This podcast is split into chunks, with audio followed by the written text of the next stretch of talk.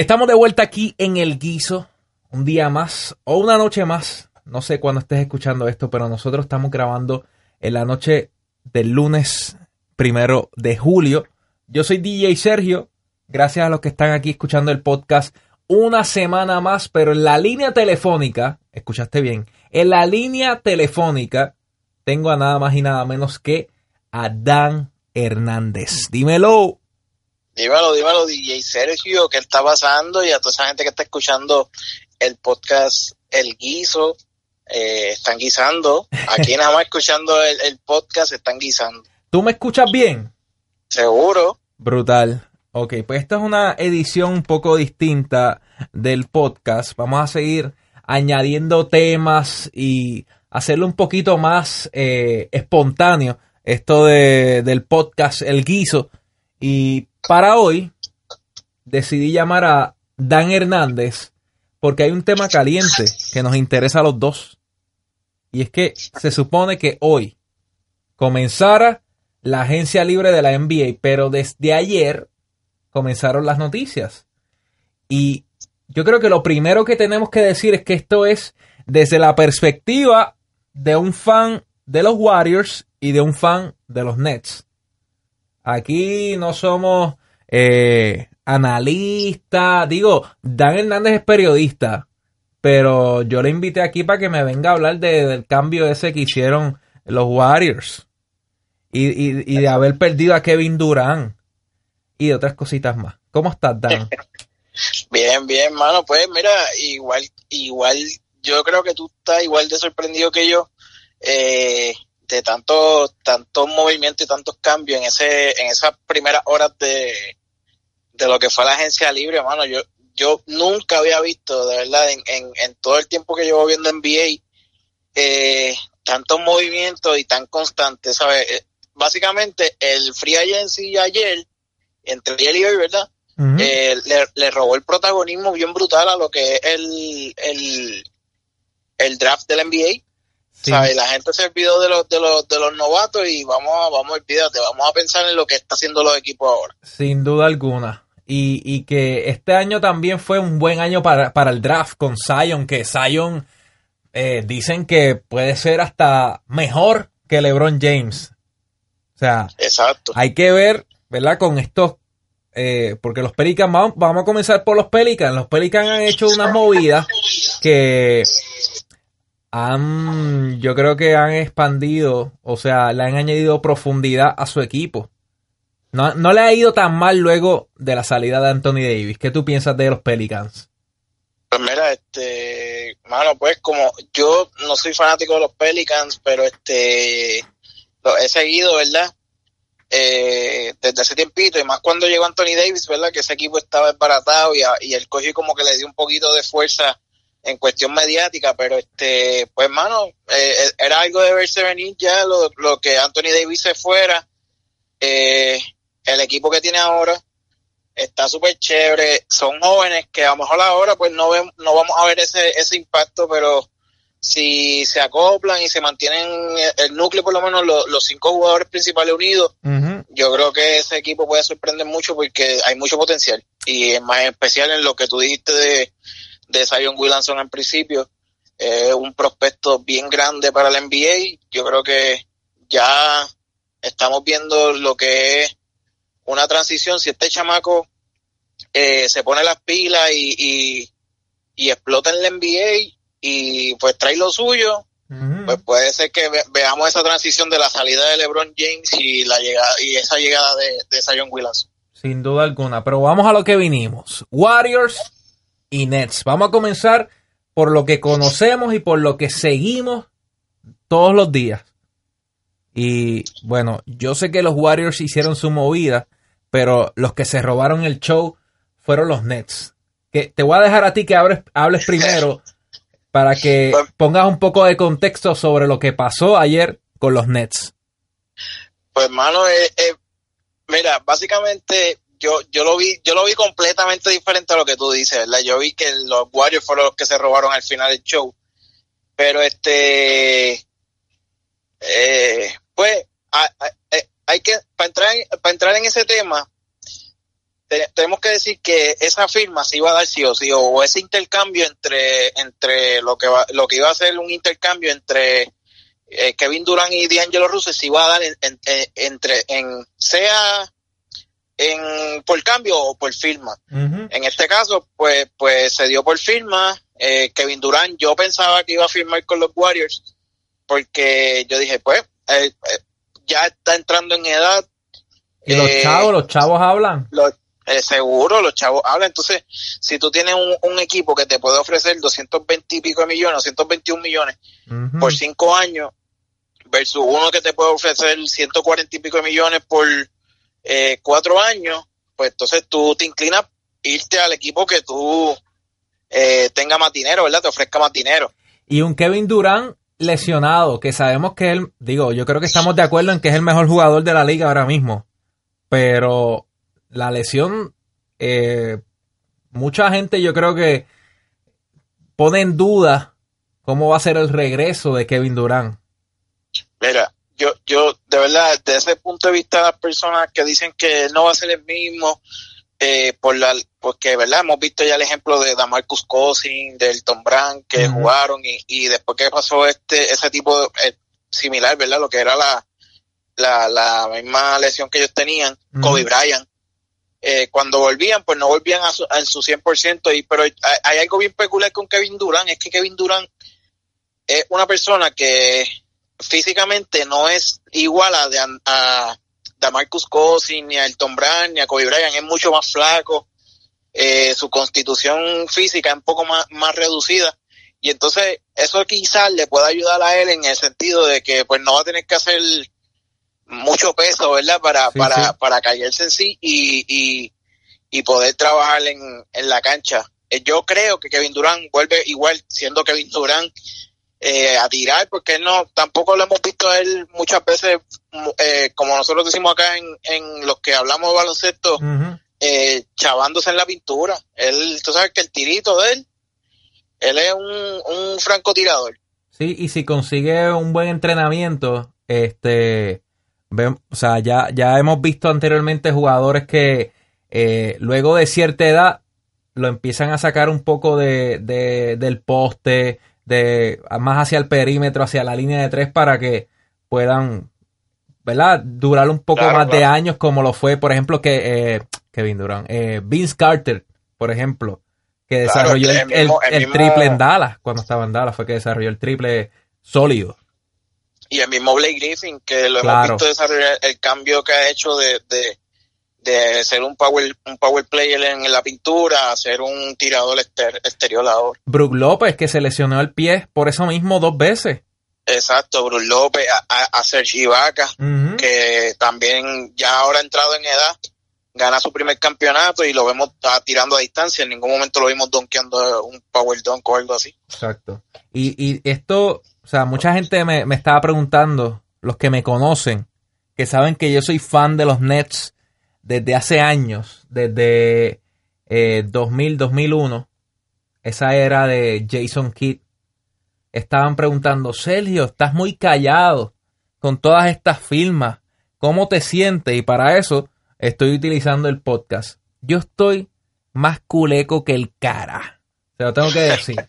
Y, y Dan, que me conoce, se lo imaginaba. Y es la primera. Oye, sí, cuando, cuando se da el cambio, yo, el primero que, le escribí fue a ti. exactamente. Y yo dije, le voy a escribir a Sergio, ahí tiene algo bueno ahí. Y para poner en contexto, no es solamente Kevin Durant, o sea, los Nets firmaron, luego de muchos años en el, en, en el sótano, y este año poder entrar a los playoffs, eh, firmaron a Kevin Durant, Kyrie Irving, DeAndre Jordan y roleplayer Garrett Temple. Ah, sin duda, sin duda el equipo, el equipo ahora coge un, ¿sabes? Era, era un equipo súper bueno, como estaba. Eh, pero ahora obviamente eh, al tú inyectarle estos, estos tres jugadores y, ¿verdad? Incluyendo a, Temple, este, tú haces que el equipo se vea sobresaliente y ya con una después de haber, como tú dijiste, estuvieron soqueando un tiempito, y ahora, ya ahora entonces están, entran a, entran a playoffs y ahora no, tú por default tienes que contar con esta gente en, por lo menos hasta final, hasta final de conferencia. Claro, no, y, y que la gente se olvida, la gente se olvida de las dos finales a las que llegaron los Nets contra los Lakers y contra San Antonio, que perdimos las dos. Luego de eso, unos años de muchos cambios, eh, bajamos al sótano.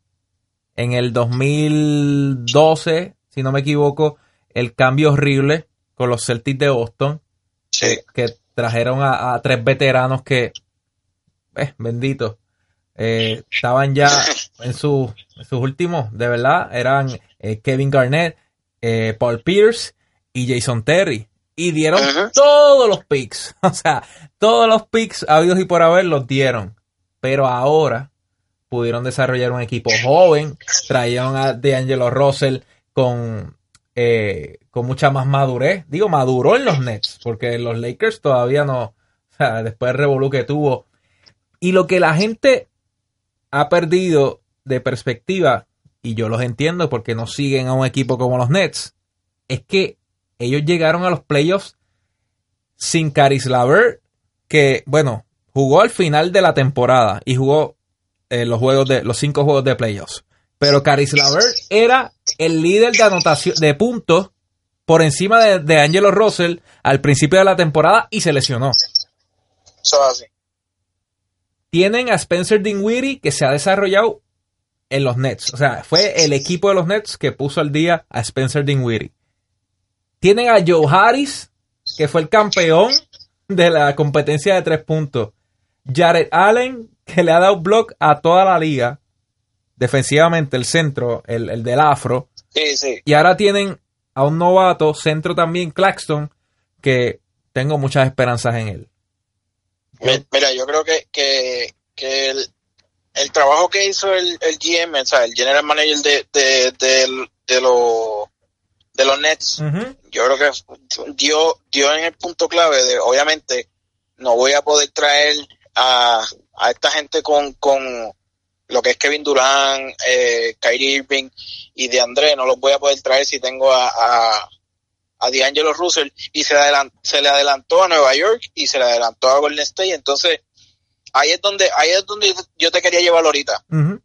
E, esa situación, eh, era para que Golden State firmara y hiciera el cambio de Kevin Durant y poder traerse otros jugadores de de, de, los Nets, que era, era lo ideal, era lo que se esperaba que pasara, que Kevin Durant firmara con los Warriors. Claro. Él, obviamente por capacidad salarial no iba a poder, no iban a poder dar un jugador por uno, so que tendrían que dar, pudieron haber dado a, a, a Lavert, a Jared Allen, al mismo Dinwiddie, o este Joe Harris. Claro. En el cambio junto a DeAngelo Russell para los Warriors. Entonces, ahí los Nets se le adelantan a, a, los, a los Warriors y le firman a Kevin Durant y ahí aprovechan. No tienen que salir de, de jugadores de su plantilla importantes como esos que te mencioné y como los que tú mencionaste. Y entonces traen a Kyrie Irving, traen a DeAndre Jordan, mano. De verdad, de verdad, el trabajo que hizo el GM es un trabajo excepcional ahí y, y, tiene, tiene equipo ahora para, digo, obviamente vamos a tener, van a tener a Kevin Durant fuera este año. Claro. Pero eso, eso, eso está claro. Tiene cuatro, tiene cuatro intentos al bate ahí. exacto, exacto. No, y estos jugadores que mencionamos son los jugadores del cuadro, sacando a Dimari Carroll, que también fue free agent y firmó con otro equipo. Pero Dimari Carroll, realmente, vamos a ser honestos, muy bueno. Me encanta su estilo de juego, defensivo, mete mete el triple, pero fue starter porque los Nets no tenían este mucho más que ofrecer cuando lo trajimos. Este, pero pero ahora con yo creo que las piezas de, de juventud con experiencia, campeón, tienes a campeones ahora en tu equipo. Eso así. Pero ahora vamos al lado de los, de los Warriors. Los Warriors tenían muchas cosas que hacer, tenían mucha, mucha tarea, mucha tarea con Kevin Durant y con Clay Thompson, ambos free agents y ambos lesionados que van a perder por lo menos más de la mitad de la temporada. Tu primera impresión, tu primera impresión sobre lo que pasó con los Warriors hasta ahora. Mira, yo creo que, que la que lo primero que tenía que pensar la franquicia o, los general managers de, los Warriors era este cómo tú ibas a mantener a dos jugadores eh, cobrando los dos máximo salarial que si lo sumas así a vuelo de pájaro te son casi 400 millones que eso fue lo que pidió Clay Thompson que, que, que, la gente como que ha subestimado pienso yo o, o no le da tanta importancia a Clay Thompson y él dijo, espérate, espérate un momento. O sea, si no hay contrato máximo, me voy. Eso es así. Y, algo que tiene que entender la gente es que cuando se refiere a, a, contrato máximo, eh, significa, pues hay mucha gente que dice, no, pero este, hay otro equipo que le pudo haber dado más chavo. Sí, significa lo que el equipo pueda darle en su, en su total, ¿sabes? añadiéndole a la capacidad salarial que tiene el equipo, todo lo que pueda darle dentro de esa capacidad para, para ¿verdad? completar lo que es un tope que ellos tienen establecido ya por la, por la NBA. Es decir, que los, Lake, los Warriors, por ejemplo, en este caso, podían firmar a Kevin Durant por, por 221 millones, pero los Nets, su, su máximo era 144 millones. Y eso es algo que la gente tiene que, que entender porque mucha gente en Facebook y en las redes sociales como que, mira, pero pero diablo, pero el máximo salarial de este no era esto y no era lo otro. Y no, lo primero que tú tienes que entender es eso. Y lo otro es, por lo menos con los Warriors, que era lo que yo decía, ¿cómo tú vas a gastar 400 millones, ¿sabes? A la raíz, tiene, en dos jugadores que no vas a poder usar. Que, que, de por sí, te voy a dar mi opinión sobre la firma de Kevin Durant hace, ¿cuánto ya? ¿Dos años? ¿Tres años? Cuando, tres años, cuando trajeron a Kevin Durant y dije, diantres, se quedaron sin banca. Se quedaron sin banca. Pero el equipo de los Warriors tiene un sistema brutal. Y supieron desarrollar a jugadores como Looney. Ya habíamos visto a Livingston y a, y a Andre Gudala haciendo su trabajo. Este, Jordan Bell, que, que, que también se fue, lamentablemente. Este, eh, pero ahora, es, eso. Está Golden State en reestructuración otra vez. Sí, eso yo te iba a comentar. Bueno, te lo dije a través de un comentario en Facebook que, bueno, era necesario, yo pienso, ¿verdad? Desde ahora mirándolo desde afuera. Soy fan de los Nets, pero veo mucho baloncesto y tratando de ser lo más objetivo posible. Yo creo que tenían que mantener a los Splash, a los Splash Brothers juntos. Y. Pero me preocupa ahora la defensa porque te quedaste sin Andre Iguodala, que yo te dije en el comentario, es una pieza clave para la defensa. Draymond Green es el caballote, es la mente de la defensa.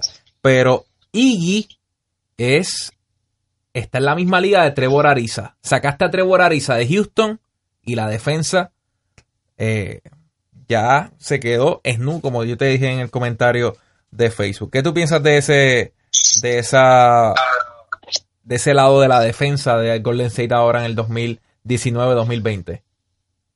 Mira, este, pues Sergio, mano, está en todo lo correcto. Ahora mismo Golden se queda sin, sin, digo, hay unos rumores, ¿verdad? De que, de que más allá de lo, de lo que hizo los Warriors con, con Iggy, pues eh, van, a, van a ver si hacen un, una compra de contrato y lo vuelven a traer como veterano en, el equipo, ¿verdad? Que eso sería mínimo veterano, serían un millón, un millón y un millón cinco, hasta tres millones puede ser que llegue. Mm, ok. Ese, ese es el rumor, ¿verdad? Pero eh, en esa oferta, si hacen eso, ¿verdad? Otros equipos se pueden meter y quién quita que los Lakers o, Houston no ofrezcan más y, y, y, se vaya con uno de esos dos equipos. Claro. Más, más allá de eso, mano, el equipo, como tú dices, se queda sin, sin defensa hay muchos comentarios y mucha gente que, que hace un año decía, mira, pero es que los equipos ahora mismo no necesitan defensa, hmm. están llegando a ciento y pico de 20, 120 puntos, 130, eh, pero no, eso no, es real. En, en la NBA, la el, que te diga eso hoy, tiene que pensarlo dos veces porque el baloncesto es un juego donde obviamente tú tienes que meter para ganar. Claro. Y lo que va a hacer el otro equipo para que tú no metas es guardiarte y defenderte. La, idea, la idea antes era, era creíble del, del hecho de que tenía jugadores como Clay Thompson y como Stephen Curry que en una temporada te metían 400 triples, por ejemplo, Stephen Curry, ¿verdad? Claro. pero ya hoy día no, porque entonces la fórmula de él ya todo el mundo la conoce y, y tú lo ves ahora mismo que se le hace bien difícil, se le dificulta mucho el hacer un tiro de tres o hacer una huira y él no va a meterte otra vez los 400 triples o los 300 triples que metió. So que yo creo que ahí perdieron bastante. Eh, de hecho, yo, yo critiqué que sacaran a Jabal Magui del equipo. Vi que todavía lo estás llorando. Sí, sí, porque tú sabes que, que, que Magui era, muchas personas pues lo, lo, lo dejaron como, como por loco, mira, el este loquito, el loquito. Ajá. Sí, este, este, pero fue un underdog en el último, en el último campeonato de ellos. Pero es que, es que te digo, el sistema, el sistema de Golden State, equipos como Golden State, como San Antonio, equipos como, eh, me atrevo a decir, el, mismo, Houston. Houston, Boston, son equipos que eh, han hecho buen trabajo en, el, en, en los entrenadores. Y, Eso así. Y, y Magui, de ser un loquito, eh, se convirtió en el... Es que no tenían centro, no pues, tenían centro. yo, yo, me atrevo a decirte, yo me atrevo a decirte, Sergio, que si Magui no hubiera jugado como jugó en, en ese último campeonato de los Warriors, no ganaban. Y, no ganaban porque la defensa de, de Magui fue, fue clave para, para, para LeBron James. Este, él, él, hubo dos juegos que se fue en, el con los TC 7 de 7. ¿Me entiendes? No falló ningún tipo, no, no falló ningún, ningún tiro al canasto. y lo otro que yo te dije de, de, la defensa fue que muchas veces vemos el cuadro bajito en Golden State que les ha funcionado y le funciona en gran parte del juego pero Draymond Green sigue siendo bajito. O sea, Eso así. Para jugar la, la posición número 5 en la defensa. Estoy hablando de la defensa. Entonces, ahora tienes un Portland con Hassan Whiteside. Entonces, ¿cómo vamos a...? Y, y cuando regrese e, este otro, Nurkic. También. Que es otro alto, otro centro alto dominante. Yo lo que digo es que Golden State ya, ya ese, ese va a ser su, ese, ese va a ser, mientras esté Steve Kerr en, en, en, la dirección del equipo, ese va a ser su, su estilo de juego. Ellos van a jugar con jugadores pequeños. Eh, hay unos rumores, hay una página en Twitter, un perfil en Twitter que se, ese perfil se, se, dedica a acumular rumores de verdad de lo que son los, los cambios, los traspasos, la, las firmas que vayan a hacer los, los Warriors. Y ellos de los últimos cambios que se han hecho pues los han pegado. De hecho el de Angelo Russell lo, lo habían notificado por la mañana pero como era tan irreal claro. pues nadie le hizo como que caso y boom se dio el, cambio esa página está hablando de unas negociaciones que tiene Anthony Towns con, con, con los Warriors ¿Mm? eso, si eso, eso si eso se da ahí entonces pues se nivela un poco la cosa ya no será para esta temporada porque no es agente libre, sino que es agente libre la temporada que viene. Este, si eso se da, pues ahí, ahí entonces se nivela un poco la cosa. Mientras tanto, van a tener que seguir jugando con jugadores pequeños. De hecho, como te dije, yo creo que yo te lo dije ayer, no, no, no recuerdo si fue a ti, que te escribí, que, que a este, a este muchacho de Angelo Russell, tú lo puedes poner de uno o de dos en la cancha porque como quiera va a hacerte el mismo trabajo. De igual manera se va a quedar bajito el cuadro, ¿ves?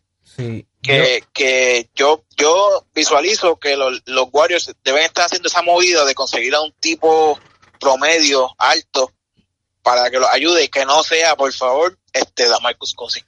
de, de todo, sí, de todo eso, de todo eso que, que has mencionado, este, la, la movida de, de Angelo Russell a mí no me sorprendió, honestamente.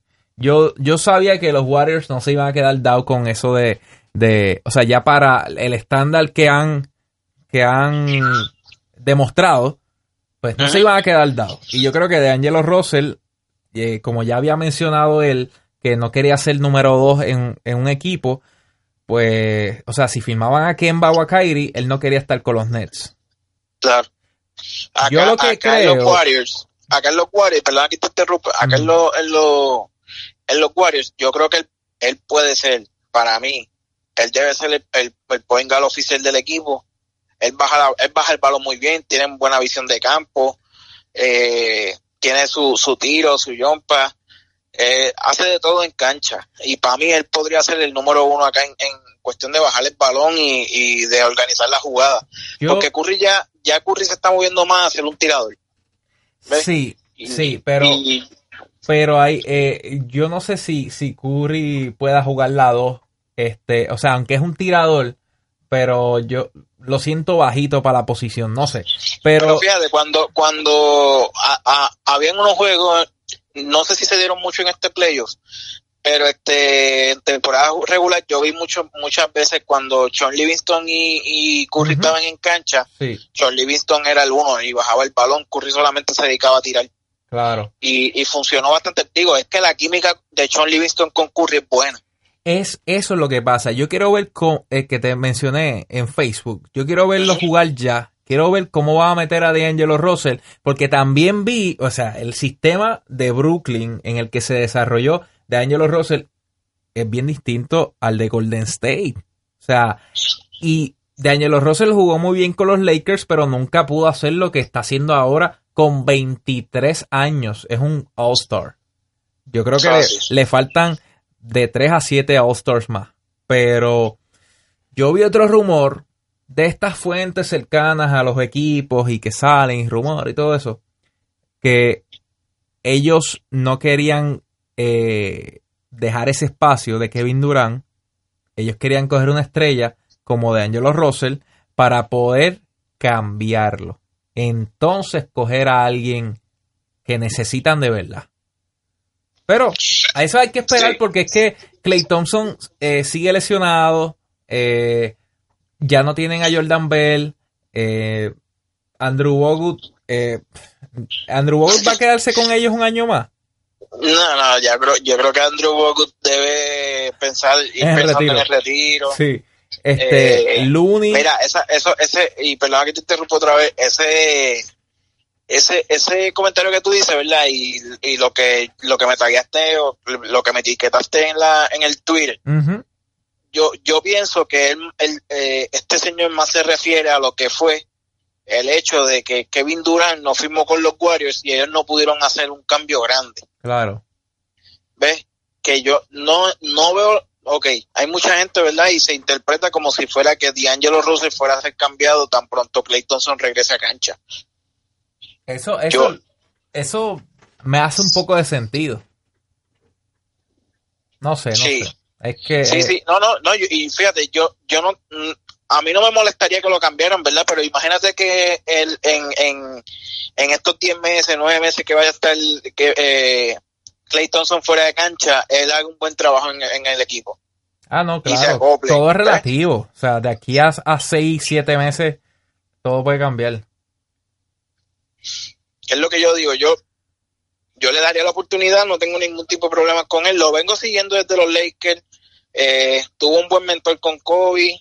Eh, se desempeñó bien en, Brooklyn y puede ser que tenga un buen desempeño también en, en, los Warriors. Hay que esperar, ver. Pero para mí, eso más bien, más allá de, que fuera una firma para tener una estrella para cambiarla, fue el hecho de que ellos querían tener a D'Angelo Russell de una manera u otra, pero preferían mejor este tenerlos, tener a D'Angelo Russell y varios jugadores más por el vía cambio con Kevin Durant que fue lo que, lo que se esperaba que hiciera Kevin Durant. Ya para cerrar un poco eh, este podcast. Mira, y, te voy, y te voy a decir algo. Sí. Que estaba dialogando con, un amigo mío que se llama Orlando, que escucha tu podcast. Coño, este, gracias. Orlando, saludos. Eh, estamos viendo estos contratos bien grandes en la NBA. Ah, eh, gracias por, por, traerlo. Explica eso. Ajá. la opinión de Orlando o la tuya. Cuéntalo.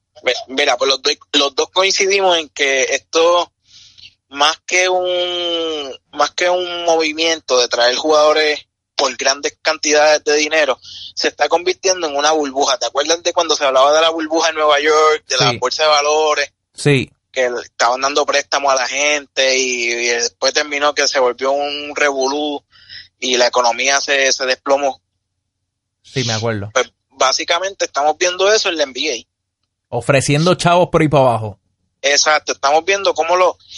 Porque si tú te das cuenta, son los equipos de mediano intermedio, eh, pequeño, mediano intermedio. Eh, los equipos grandes sí van a tener dinero para traer jugadores por 190 o 200 millones, eso no hay problema. Claro. Pero cuando tú ves un equipo como, por ejemplo, Filadelfia eh, firmando a un Al Horford por tantos millones. Y Tobias Harris, que es muy bueno, pero Al Horford está viejo. y Tobias y tú ves que siguen firmando y firmando y firmando y ves contratos bien, bien absurdos de ciento y pico millones a jugadores que tú piensas, tú dices, pero es que este tipo no se merece ese, dinero. Digo, nosotros no somos quien para decir que se lo merece o no, ¿verdad? Pero en ejecutoria, son cifras increíbles. Claro, porque en ejecutoria tú comparas, oye, ciento, 190 millones, tú solo das a un jugador como, como Russell Westbrook. Claro. Tú solo das a un jugador como Stephen Curry. Pero, pero se los va a dar a, a llamar Murray, por ejemplo, por darte un ejemplo. Sí, sí. Eh, una cifra así fue la que le ofrecieron a Carmelo en su prime. Entonces, eso es una burbuja y, y esto y, está brutal porque mira, ni Michael Jordan en su mejor en su mejor momento ganó tanto dinero. Sí, ¿Sabes? Obviamente en la liga, fuera de la liga él ha ganado un montón de dinero, pero en, su contrato máximo, el, el contrato que más ganó fueron 36 millones. Wow. Entonces, estos equipos pequeños lo que están es sobreviviendo haciendo préstamos a banco y poniendo palabras y, y poniendo firmas aquí y allá trayendo jugadores en base a lo que podría pasar en la liga. La liga está cambiando bien brutal. El, ejemplo de Filadelfia, yo estaba hablando con mi hermano y le dije, Filadelfia quiere ganar ya, quiere ganar ahora. Ya no tienen paciencia, ellos están buscando y, por eso en las firmas que han hecho, los cambios que han hecho, eh, por eso salieron llorando cuando perdieron. Eh, o sea, es como que cojarlo con calma, gorillo. Yo te digo algo, para mí la firma de Holford fue como que un sáquenme, porque oye, Holford hay que dársela. El tipo no es el mejor jugador de la NBA, pero tiene lo suyo, ¿sabes? Pero que yo, que yo difiera que no vale tanto chavo, pues estamos claros. Pero este, oye, para mí esa firma fue para sacarle del medio a Holford a, a Embiid para que no vuelva a ser a ser papá de él en, en, las finales de conferencia. Es que de verdad, para mí, porque no tiene 33, 34 años. Sí, oye, compáralo con LeBron James. Sí, sí, sí. ¿Cuántos puntos mete LeBron y, cuántos puntos Horford? No, sin duda alguna, eso de los contratos máximos, eh, creo que, que, la cifra en el primer día de, de agencia libre fueron 3 billones de dólares en contratos y todavía falta un montón de free agents. No, y hay, hay, hay equipos, este, Sergio, que, que su nómina de su, su nómina principal, los, los cinco jugadores principales, alcanzan el, el, billón de dólares. no, no, no.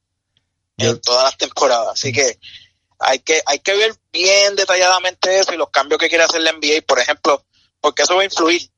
Eh, desde que llegó Adam Silver, todos los cambios que ha hecho, por eso es que se ha disparado los contratos. Claro y con eso de reducir la, la, la, la, temporada a 60 juegos, más incluir un torneo dentro del, de la temporada, eso está bien porque pues mantiene un ritmo siempre en movimiento. Lo, por ejemplo, en caso de que los los ocho equipos de cada división entren, o los 16 equipos, ¿verdad? De cada división entren a, a los playoffs, hay 16 que no van a entrar. Claro. Pero pueden participar del torneo y se mantienen activos y generando dinero, que es lo importante. No, y, como esto hace años pasó a ser entertainment, o sea, es un deporte, pero eh, se ve mucho como entretenimiento, el show, la televisión, las redes sociales, estamos en la calle con los fans, nos tiramos fotos, salimos en películas, salimos en shows, todo esto, son influencers, o sea, prácticamente. Y, y, y, y, todo eso Adam Silver lo ha adoptado súper bien, el 2K League y todas las otras ligas que, se han desarrollado dentro de la misma NBA. Yo creo que este es una etapa mucho más activa. O sea, no es solamente coger la bola y tirarla al canasto ya. Esto cambió. Exacto. yo, mira, lo más, lo más que le puedo decir a los que son fanáticos de, de, la NBA y más especial a los que son fanáticos de los Lakers. no, no se no se encasille en una pelea de quién es el mejor jugador o quién, o quién está haciendo mejor o si montaron el equipo. No, no, no. Mire, usted ve al NBA tranquilo, que usted está viendo historia. Claro. De aquí a, de aquí a 10 años o 20 años, usted le va a poder decir a su hijo, ustedes no van a ver esto, yo sí lo vi. Exactamente. Y, y, y, son los cambios que están pasando que obviamente van a marcar una diferencia en la, en la, en la liga, en el deporte profesional del baloncesto, que obviamente lo más que quiere Adam Silver es equipararlo a los, deportes profesionales más grandes como MLB, por ejemplo, los contratos tan grandes que tiene. Y hay que hacer unos ajustes. Y, eso es lo que le está buscando, poco a poco lo está buscando. Y lo está logrando porque ya ahora mira cuánto, cuánto cuesta un jugador de NBA ahora mismo. No, no, es, es, inalcanzable. Yo, estoy yo estaba esperando que ayer sonara mi teléfono, por lo menos me ofrecieran, mira, te vamos a dar 100 mil para que reparta agua. Oye, eso sería un tema interesante, ver cuánto están cobrando los demás empleados, porque ser jugador es ser empleado de la NBA. Este, claro, claro. ¿Cuánto estarán cobrando los demás? Pero mira, Dan, para cerrar, eh, del, en, en, los playoffs o en la posición de, del West Coast, ¿qué posición tú crees que van a llegar los Warriors de Golden State? Eh, Temporada 19-20.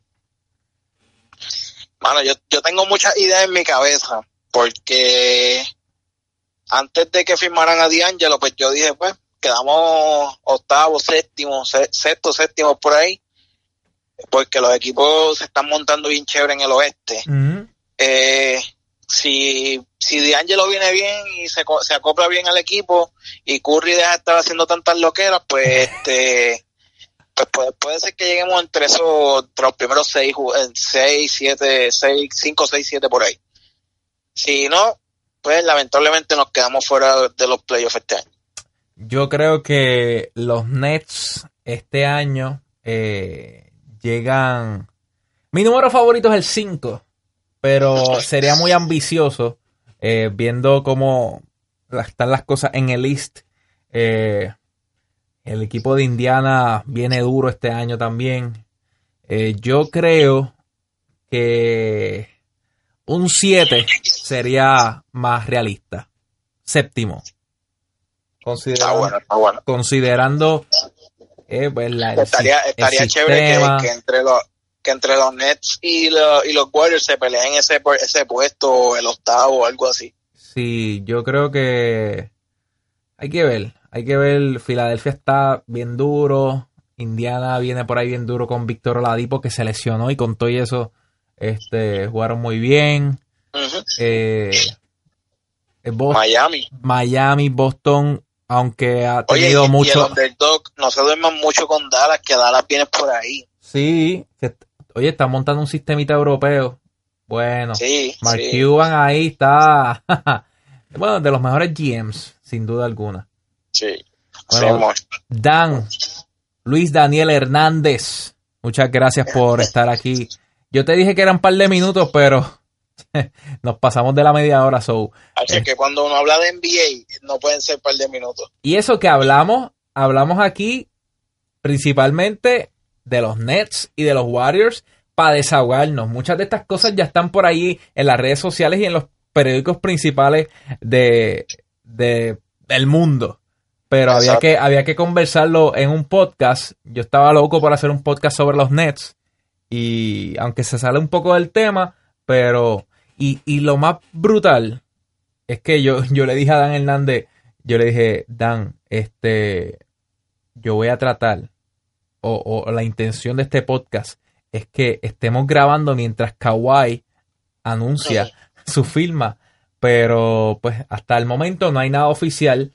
Eh, tú dijiste en tus redes que hay un rumor de que se iba para los Lakers, pero a este momento, que son, eh, que hoy es primero de julio, noche del primero de julio 2019, no sabemos nada sobre Kawhi Leonard. Eso es correcto, no sabemos nada. Este, ah, hubo un periodista de ESPN, por eso fue que yo lo escribo, ¿eh? eh hubo un periodista de ESPN que escribe en su Twitter personal que está verificado por Twitter, este escribe eh, oficial Kawhi Leonard se, se, va a Los Ángeles. Pero no explica si es este Clippers o Lakers. exacto, Clippers o, los Lakers, pero sí explica detalles del contrato que dice que son cuatro años por 144 millones de dólares. Y esa oferta es la que le hizo los Lakers. Mm pero a, a, caso de, qué sé yo, dos, tres minutos después, él borra el, el, tweet. Wow. Bueno, hay que, esperar. Esto, esto es otro capítulo para la novela de Kawhi Pendiente principalmente en Twitter a Dan Hernández underscore Red Magazine PR, que es la revista que, ¿verdad? que trabaja Luis Daniel Hernández, o al mío, yo en Twitter ahí hablo de todo. O sea, me puedes seguir en las redes como DJ Sergio PR y a Dan Hernández también, como Dan Hernández PR, pero en Twitter es donde escribimos más rápido y escribimos de todo. Twitter, Dan Hernández underscore y DJ Sergio PR. Luis, muchas gracias. ¿Algo que quieras decir, añadir? ¿Otras redes que quieras eh, mencionar? No, mano, todo está ahí bien dicho. Este, nada, lo que, que estén pendientes a las redes de Sergio, las mías, sobre lo que esté pasando en último momento ahí en la, en la NBA. Y nada, Sergio, gracias por, por, ¿verdad? por tener esta conversación y, y hablar un rato de la NBA, que ese es el tema oficial. Nunca muere, ese nunca muere ese tema. todo el año, todo el año. Sí, pues, hay gente que dice, no, ya se acabó el NBA. Ahora es que empieza. Exacto. Oye, y el bolsillo, el podcast de, Luis Daniel Hernández, el bolsillo en todas las plataformas de podcast. Dale, que podemos empezar esta conversación aquí y, eventualmente seguirla en el bolsillo. Dale, por favor. Gracias, Corillo. Ya lo saben, en las redes sociales, Dan Hernández y DJ Sergio. Hablamos, Corillo. Despídete, Dan. Nos vemos, gente, y que pasen buenas noches, buenos días, depende de la hora que escuchen el, el podcast. Un saludo a los fans de los Knicks. Bye. Gracias por estar aquí una vez más escuchando el Guiso Podcast hasta este punto. Si tú me quieres ayudar de alguna forma, comparte este podcast, comparte cualquiera de los episodios de este podcast, deja un rating o deja un comentario aquí abajo y yo te lo voy a agradecer infinitamente. Hoy decidimos cambiar el tema un poco, quiero saber qué tú piensas de esto, dímelo por Twitter, DJ Sergio PR, DJ Sergio PR. Bye.